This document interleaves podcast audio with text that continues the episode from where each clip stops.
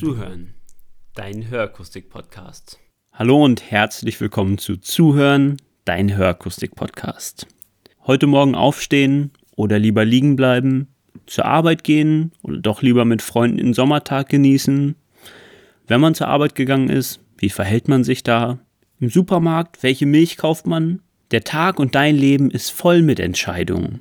Und das ist wichtig für dich einfach mal festzuhalten.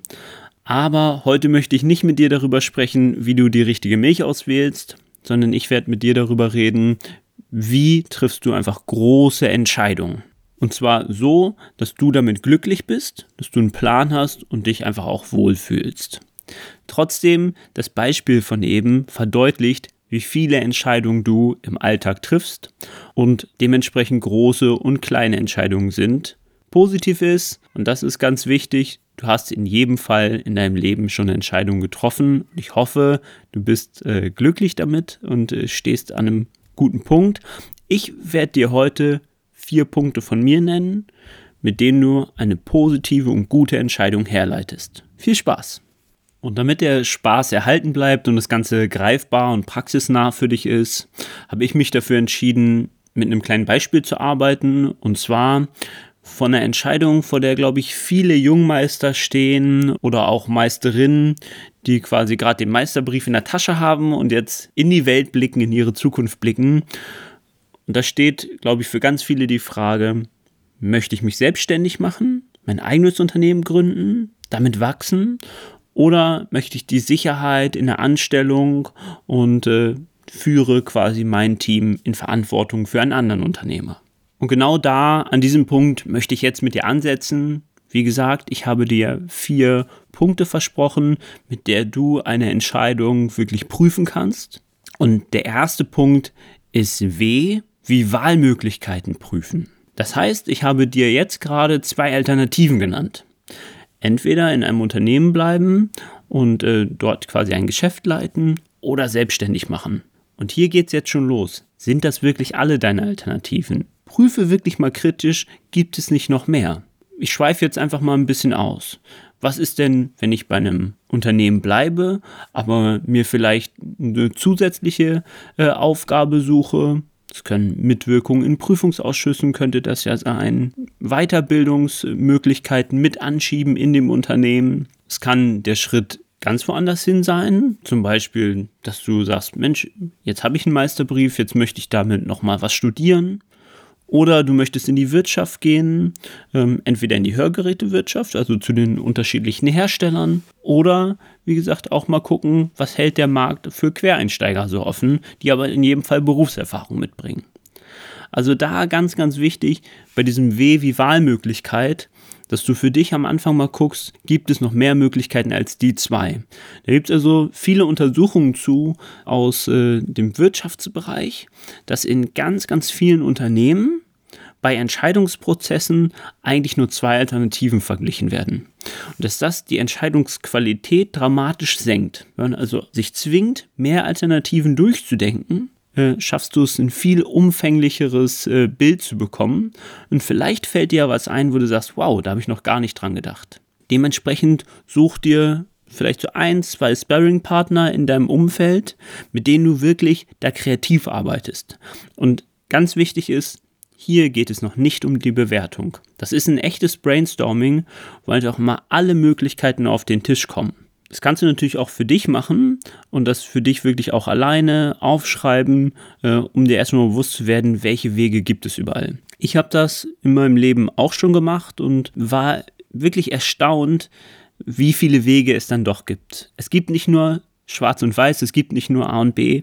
Das heißt, mach die Qualität deiner Entscheidung größer, indem du dich frei machst und schaust, was hält die Welt für mich bereit. Und ist das vielleicht ein Weg, der dir gut gefällt?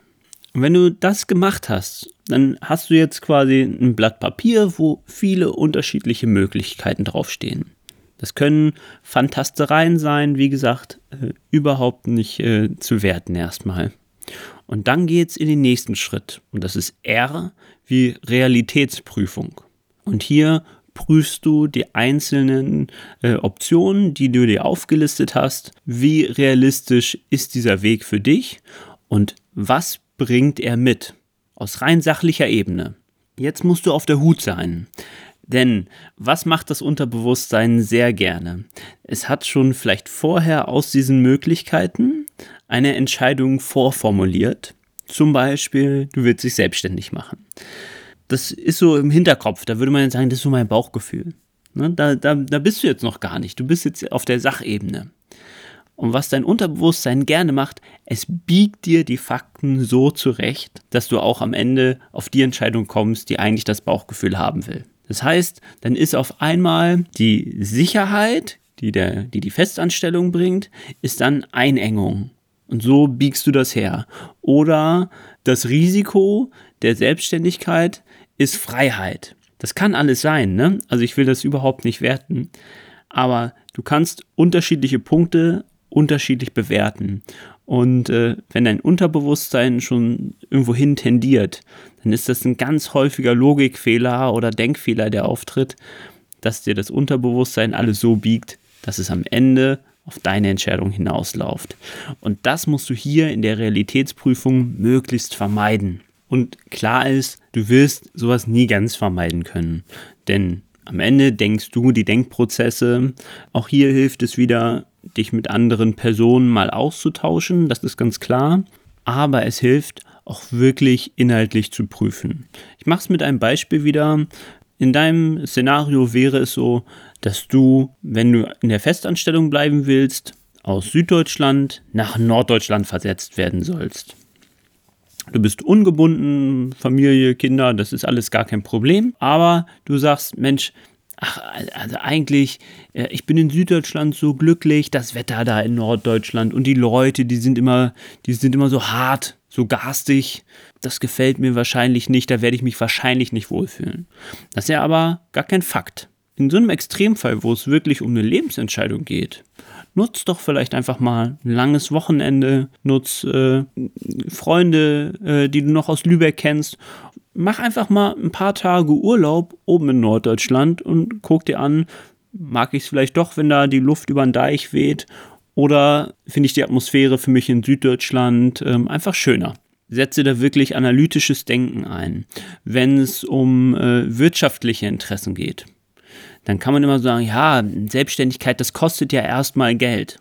Und dann ist das entweder, bewertest du das als Riesenberg oder du sagst, ach, kriegen die schon zusammen.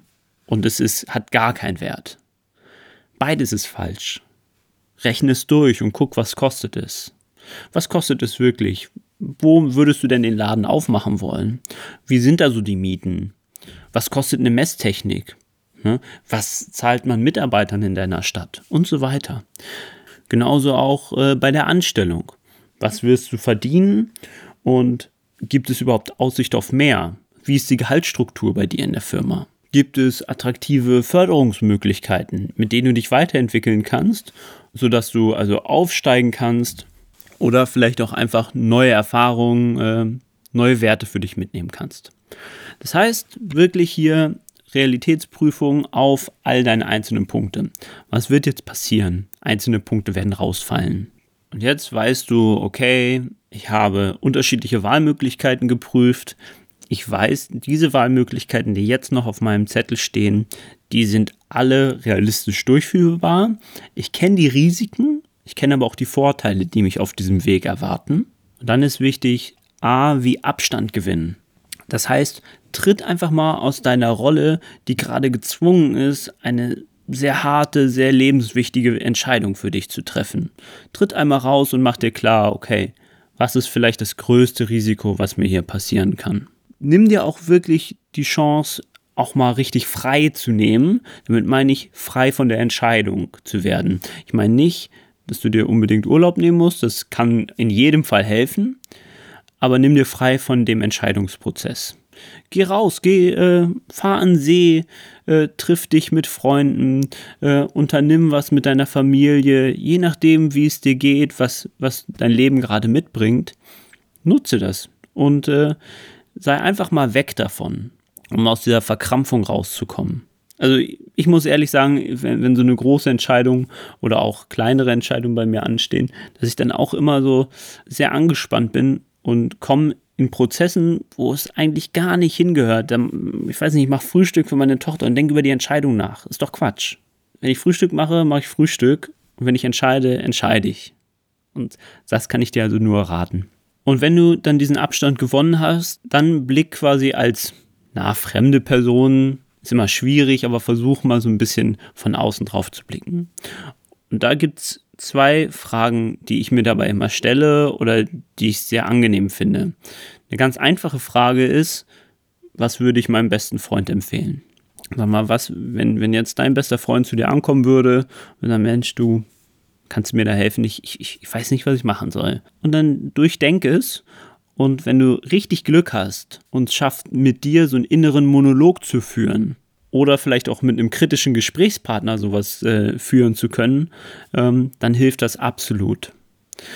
Genauso, dass du dann wirklich da in, in dem Dialog auch mal andere Stellungen einnehmen kannst. Argumentiere ruhig mal aus der Gegenrichtung. Wenn du eigentlich so bauchgefühlstechnisch der Meinung bist, Mitarbeiterführung äh, und die Verantwortung für die zu haben, finde ich total toll was hat die Realitätsprüfung gegeben? Ja, du, du führst wirklich gerne Mitarbeiter. Und stell dir die Frage einfach mal andersrum und argumentier mal gegen, ob das wirklich stimmt. Also prüfe, äh, hat das Bestand, was du sagst. Weil Mitarbeiterführung äh, und gerade die Verantwortung für deren Gehälter zu haben, kann ja auch enorm belastend sein.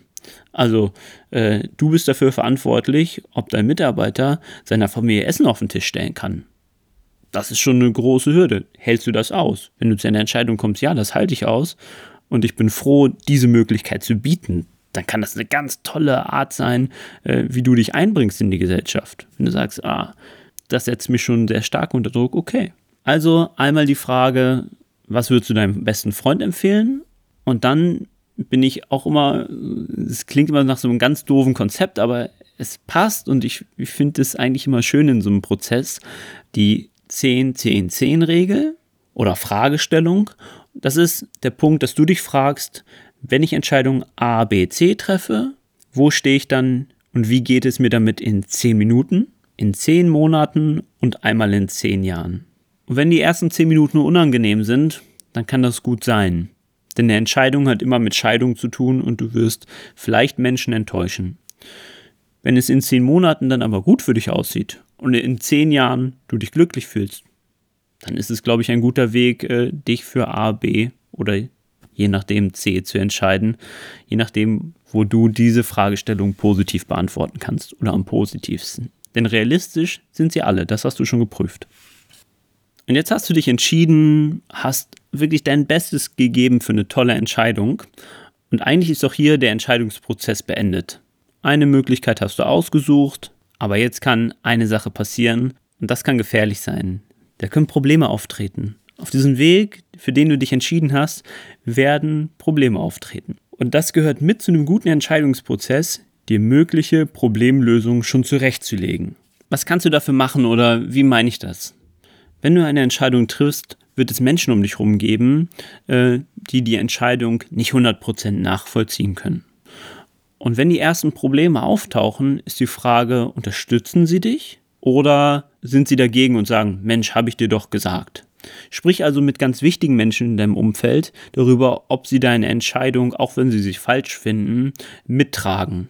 Das meine ich jetzt ganz äh, explizit zum Beispiel auf Eltern, äh, auf sehr, sehr enge Freunde, auf Ehepartner.